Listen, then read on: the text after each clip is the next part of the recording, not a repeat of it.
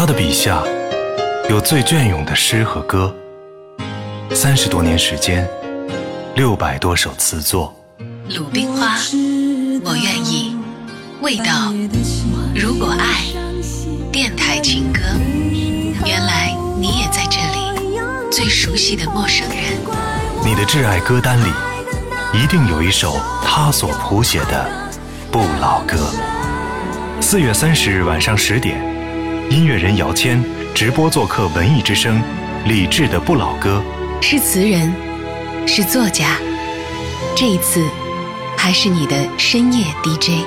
四月最后一夜，假期来临之前，听姚谦和李志就着老歌秉烛夜谈。我什么都愿意，什么都。